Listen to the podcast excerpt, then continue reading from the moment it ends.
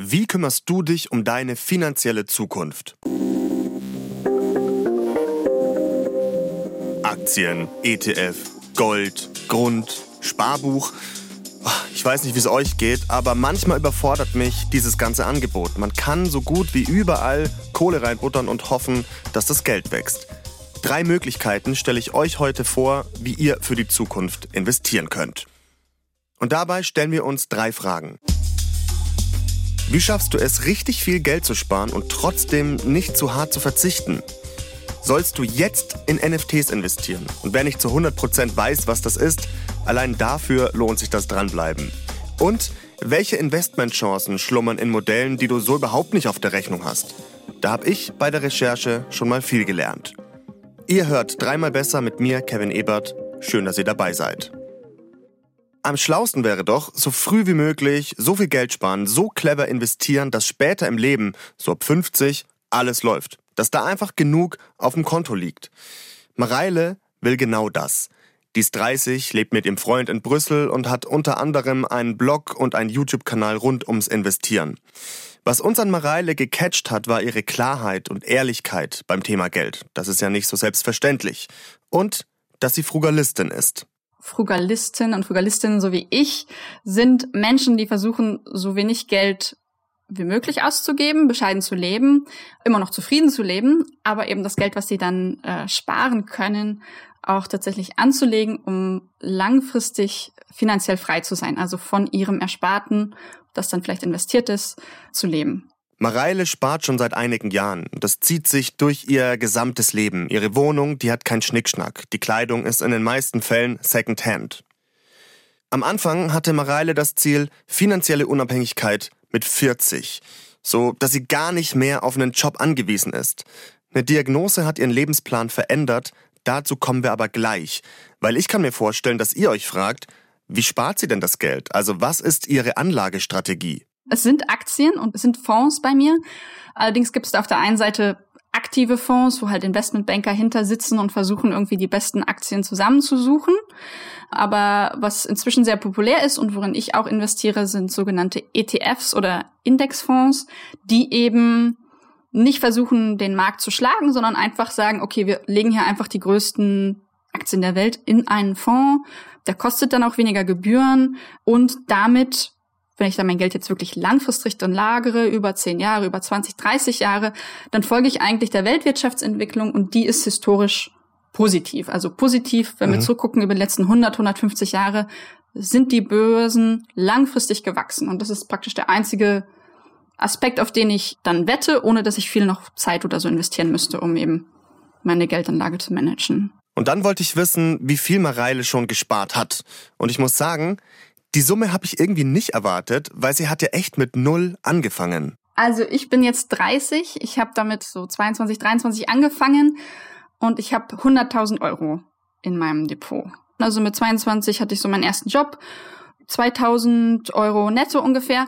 Wenn man davon aber jeden Monat die Hälfte anlegt und nur die Hälfte für seine Lebenshaltungskosten ausgibt, dann kommt man mit 1000 Euro pro Monat über sechs Jahre auch tatsächlich so Richtung 100.000 ja, das ist Euro. Eigentlich schon eine ganz schöne Hausnummer. Ist natürlich auf der anderen Seite sicherlich verbunden mit einer gewissen Art von Verzicht. Ich würde A erstmal sagen, wie viel ich oder jemand pro Monat ausgibt, ist ganz viel Gewohnheit. Also ich habe einfach mich über die letzten Jahre an Dinge gewöhnt, die für andere ähm, nicht Standard sind. Also ich bestelle nie Essen. Ich koche immer für mich selbst. Für mich fühlt es sich nicht an Verzicht an, sondern ich habe mir einfach bestimmte Dinge irgendwann mal verboten, in Anführungszeichen, und mir eben die Gewohnheiten an, angeeignet, dass, dass es okay ist. Und der andere Aspekt ist eigentlich für sich zu schauen, in welchen Bereichen kriege ich echt viel Zufriedenheit oder Erfüllung aus dem Geld, das ich ausgebe und in welchen Bereichen fühlt es sich eben nicht nach extra Erfüllung an. Also wenn du jetzt sagst, einmal pro Woche essen gehen, das tut mir so gut, dann ist das eben was, was du dir erhalten kannst, aber wo du dann eben vielleicht in anderen Bereichen gucken würdest, wo kann ich hier, ja, mich dann eben auch beschneiden, ohne dass ich viel Erfüllung in dem Moment einbüßen müsste. Wie ist es bei dir? Also gönnst du dir wirklich gar nichts und packst alles in dein Depot? Oder sagst selbst du manchmal, also so ganz ohne Gönnen komme ich auch nicht aus? nee, ganz ohne Gönn komme ich, glaube ich, auch nicht aus. Ich meine, Ja, ich lebe also. jetzt hier, ja, doch, doch.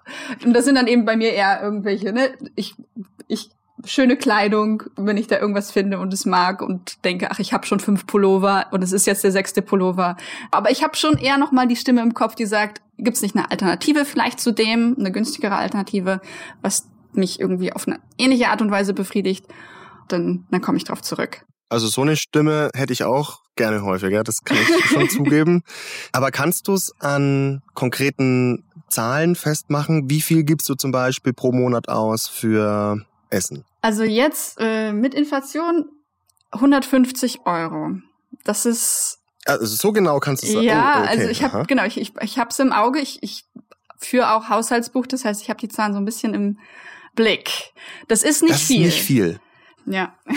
Ich habe Mareile auch nach konkreten Spartipps gefragt. Und bei der ersten Methode, da war mir gar nicht klar, dass es dafür einen Namen gibt. Der erste Spartipp ist auf jeden Fall, was man bezahl dich selbst zuerst nennt. Also die Idee, dass du nicht einfach guckst, was am Monatsende überbleibt und das sparst, sondern dich am Anfang vom Monat hinsetzt und sagst, 200 Euro sind realistisch, die buche ich jetzt von meinem Girokonto weg zum Sparkonto. Ah, ja. Okay. So dass du sozusagen, du hast ja wahrscheinlich irgendwie dein Girokonto so ein bisschen im Blick, aber buch das, was du sparen willst, vorher weg, dann hast du es eben nicht mehr mit im Blick und es ist einfacher, sich auch tatsächlich dran zu halten. Mhm. Der andere Aspekt ist der, sich wirklich einmal, und wenn es nur ein Monat ist, über seine Ausgaben bewusst zu werden. Wo bin ich erstens überrascht durch die Zahl und wo habe ich das Gefühl, für das Geld habe ich gar nicht so viel Erfüllung bekommen oder so viel Zufriedenheit bekommen. Streaming-Abos. Das Zum kann ich Beispiel. dir sagen, ohne dass ich, glaube ich, auf mein Haushaltsbuch schaue. Ja. Die läppern sich echt heftig.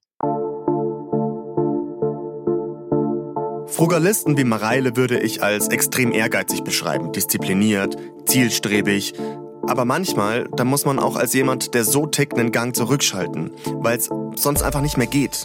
Mareile wird krank, psychisch krank. Vor vier Jahren, mit 26, diagnostizieren Ärzte bei ihr eine bipolare Störung. Bei der bipolaren Störung ist es so, dass man sowohl in die Depression ausschwanken kann, als auch in die Manie, also in sozusagen ekstatische Hochstimmung. Das hat ihr erstmal Angst gemacht, klar. Und auf einmal hatte ihr Plan, mit 40 so viel Geld gespart zu haben, dass sie nicht mehr arbeiten muss, eine unbekannte Variable. Und das hat sie zum Umdenken gebracht, was ihren Job anging und ihr ganzes Leben generell.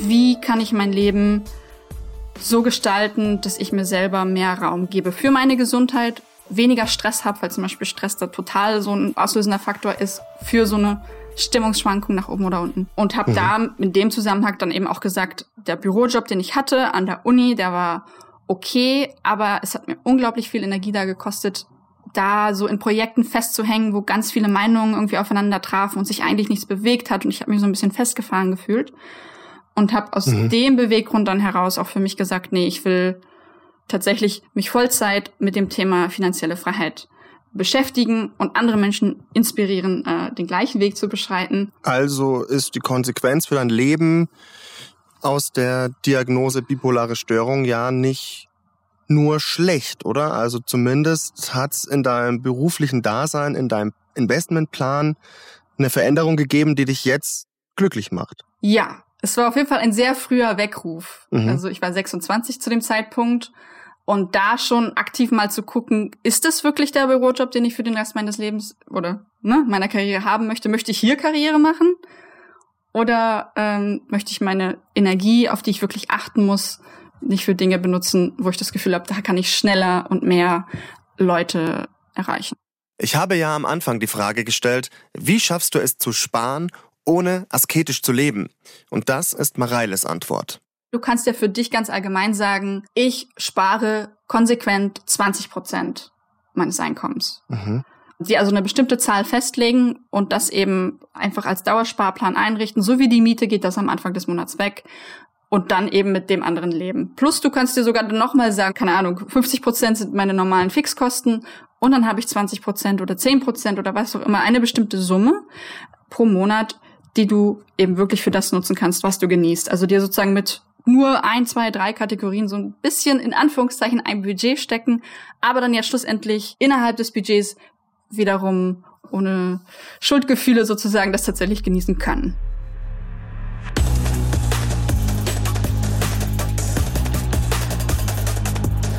Frugalisten denken langfristig, die sind ganz vorsichtig mit ihren Ausgaben und Investments, setzen auf Sicherheit. Und das ist die Anlagestrategie, die wahrscheinlich viele von uns fahren. In unserer Recherche sind wir irgendwann auf etwas gestoßen, das vielleicht das exakte Gegenteil dazu sein könnte. Ich habe mich davor noch nie damit beschäftigt, aber seit der Recherche zu dieser Folge, ohne Scheiß, ich denke die ganze Zeit daran und spreche auch mit Freunden drüber. NFTs. Non-Fungible Tokens, also nicht austauschbare Tokens, werden seit 2017 immer wieder mal gehypt. Die basieren auf Blockchain, also dieselbe Technologie wie bei Digitalwährungen wie Bitcoin oder Ether. Und du kannst dir, meistens eben mit Ether, dann digital ein NFT kaufen. Du hast dann zum Beispiel ein Bild, digitale Kunst, ich glaube, die größte Schlagzeile, die man wahrscheinlich auch so in den Boulevardmedien mitbekommen hat, ist, dass ein Künstler für 69 Millionen US-Dollar sein Kunstwerk, sein digitales Kunstwerk als NFT bei einem sehr renommierten Kunsthaus verkauft hat. Und 69 Millionen Dollar für ein Kunstwerk, was du nicht physisch anfassen kannst, ist wahrscheinlich für viele erstmal ein Wow-Moment gewesen. Das ist Viktoria Kliech.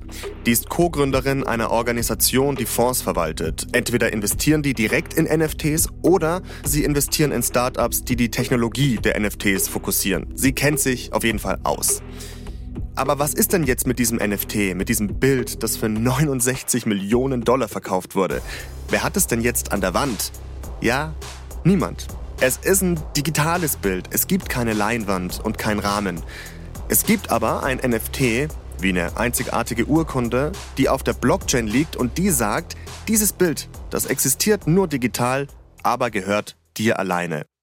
Digitale Kunst war auch der erste große NFT-Hype, aber inzwischen steigen ganz andere Player ein. Marken wie Nike, Adidas, Tiffany, Prada, Ralph Lauren, Hugo Boss, alles, was wir kennen, mhm. die machen viel im Virtual Fashion Bereich. NFTs können auch Klamotten sein. Äh, du kannst äh, Virtual Fashion kaufen, langfristig im Metaverse tragen, da sind wir vielleicht noch ein bisschen weit von weg. Aber für eine jüngere Generation, für die diese digitale Komponente immer wichtiger wird, ist das schon ein sehr, sehr interessanter Business Case.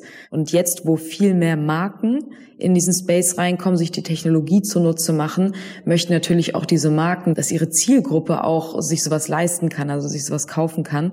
Und wir sehen jetzt an einem Punkt, wo NFTs äh, auch einfach einen Dollar kosten können oder acht Dollar, zehn Dollar. Ob die dann denselben Wert haben, kommt immer darauf an, wie der Markt sich da so stimmt. Also angenommen, du verkaufst als Nike die ersten Virtual Air Force Schuhe. Das sind so die bekanntesten Schuhe von, von Nike.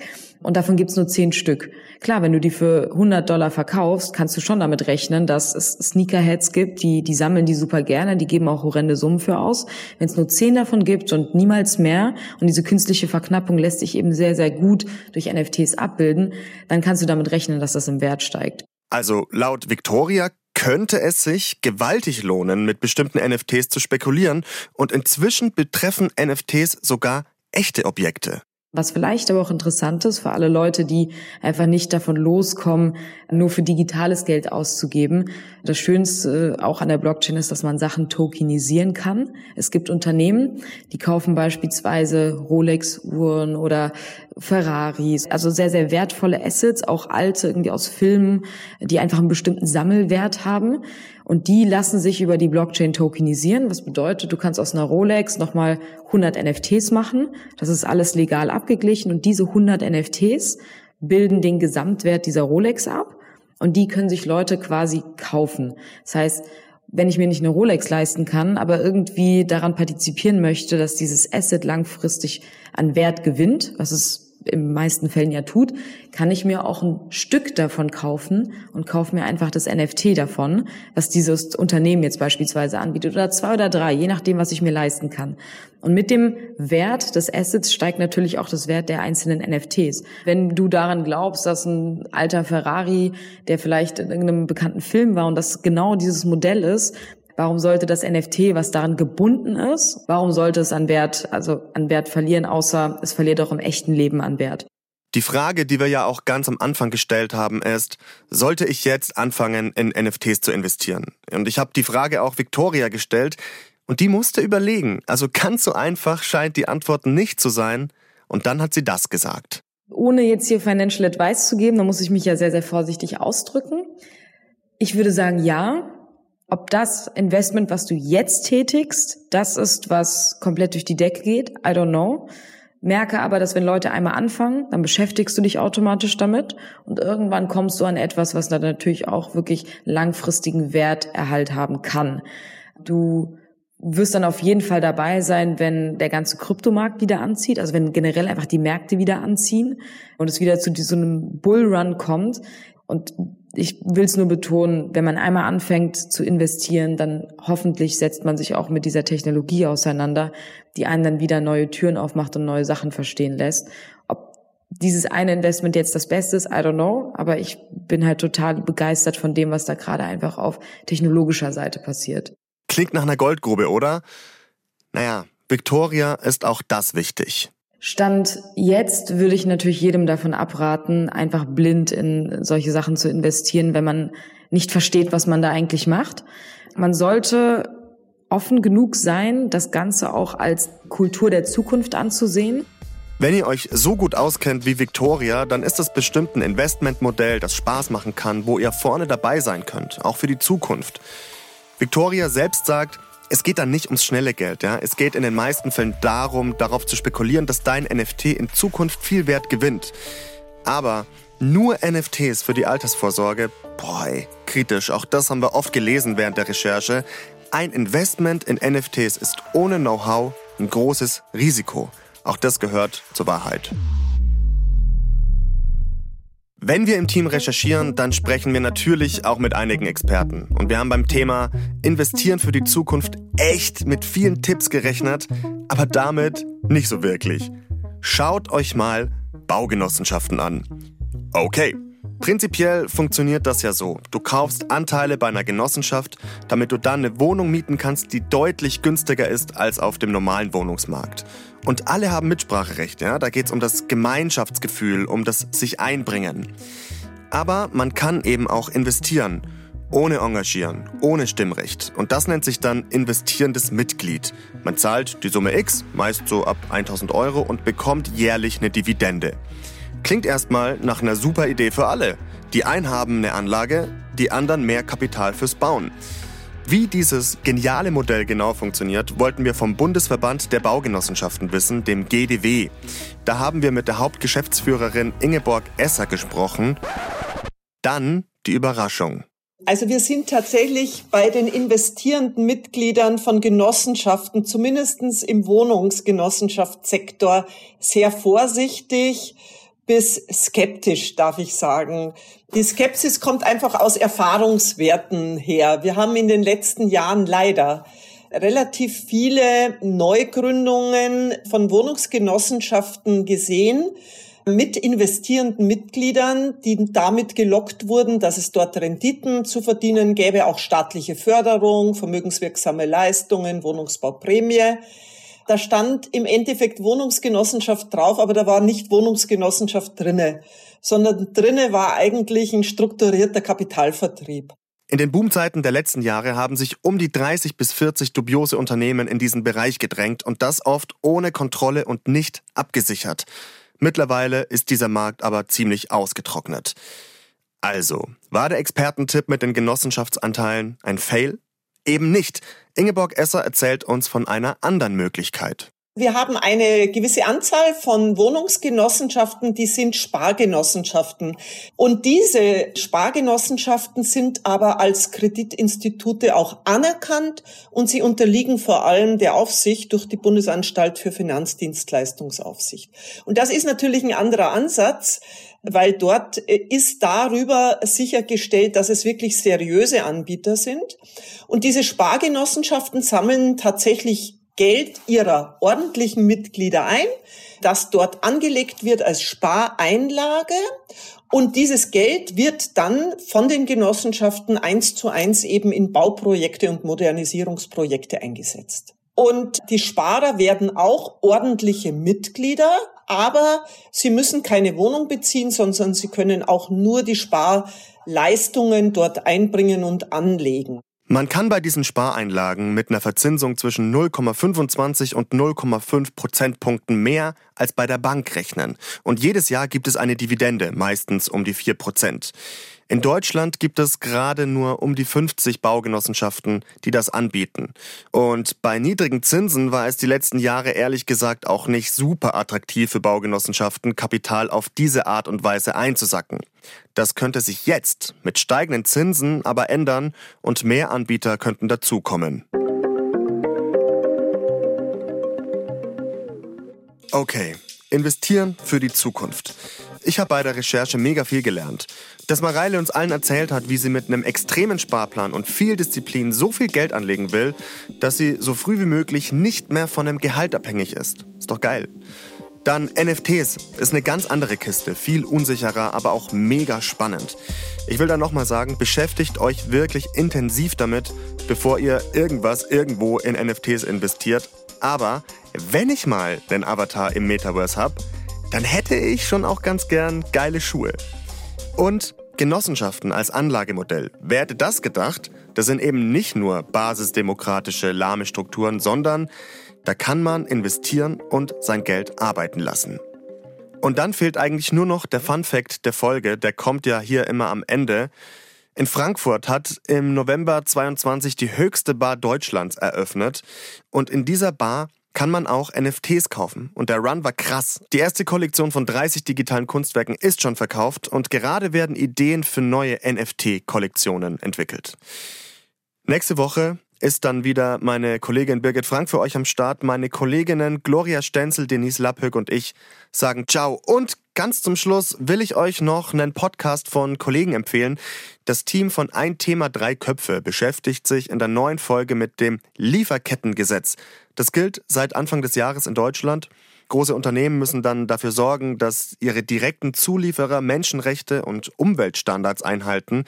Die EU, die plant jetzt ein ähnliches Gesetz, aber viel härter. Und das finden wiederum einige deutsche Politiker und die Industrielobby nicht ganz so geil.